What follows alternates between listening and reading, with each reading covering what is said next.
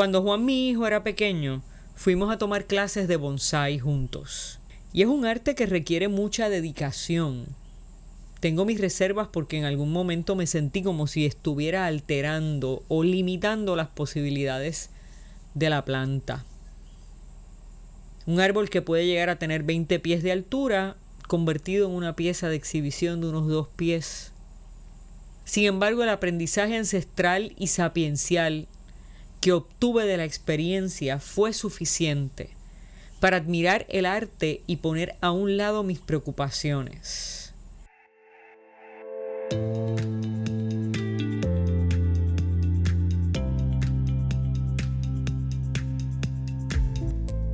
Una de las cosas que aprendí fue la importancia de la poda. Podar no es lo mismo que desganchar. La poda da forma, guía, fortalece.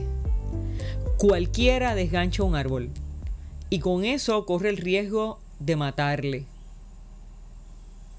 Pero solo un experto, un artista, alguien que se preocupe, que conozca la naturaleza de la planta y que tenga en su mente una idea y un objetivo con ella, solo esa persona le puede podar.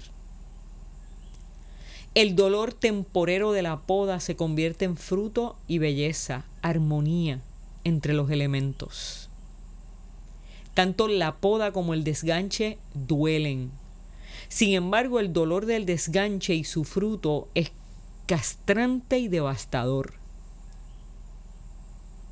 Yo soy la vid verdadera y mi padre es el que la cultiva.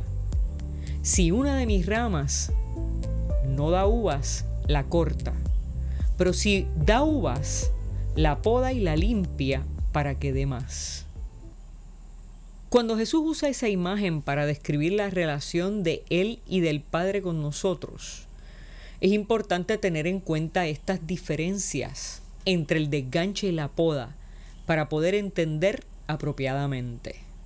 Hay, hay procesos en la vida del ser humano que Dios puede utilizar para formarnos y potenciar nuestros dones y capacidades. Todo proceso de formación duele y tarda. Que mucho duele. Duele crecer, duele madurar. Los procesos de aprendizaje duelen. Desarrollar los dones espirituales duele. Lo interesante de este texto es que Dios identifica a aquel o aquella que ya da fruto y ve en él o en ella el potencial para dar más y mejor. Y por eso decide potenciar esa capacidad, podando. Si en la vida los procesos de crecimiento emocional, físico o espiritual te han dolido y aún no ves fruto, ten cuidado, ojo, cuidado de que no hayas caído en manos de un desganchador.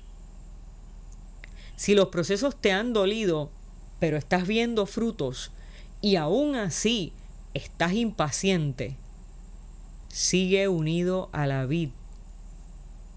Una rama no puede dar uvas de sí misma si no está unida a la vid. De igual manera, ustedes no pueden dar fruto si no permanecen unidos a mí, dijo Jesús. Un día después de mucho tiempo de podar uno de nuestros pequeños árboles bonsai, el maestro nos dijo que ya estaba lo suficientemente fuerte y maduro como para quitarle los alambres y verlo sostener la forma que le habíamos dado, verlo sostenerse por sí mismo. Pienso que el árbol estaría feliz de sentirse relajado como el niño o la, niña a quien le quitan un yeso después de una fractura.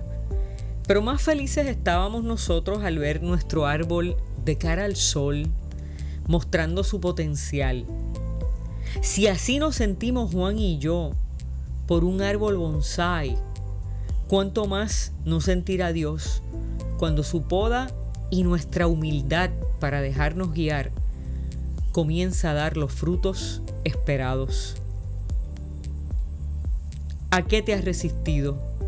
¿Y cuál es ese potencial que debes confiar en las manos del Señor para que pueda dar frutos?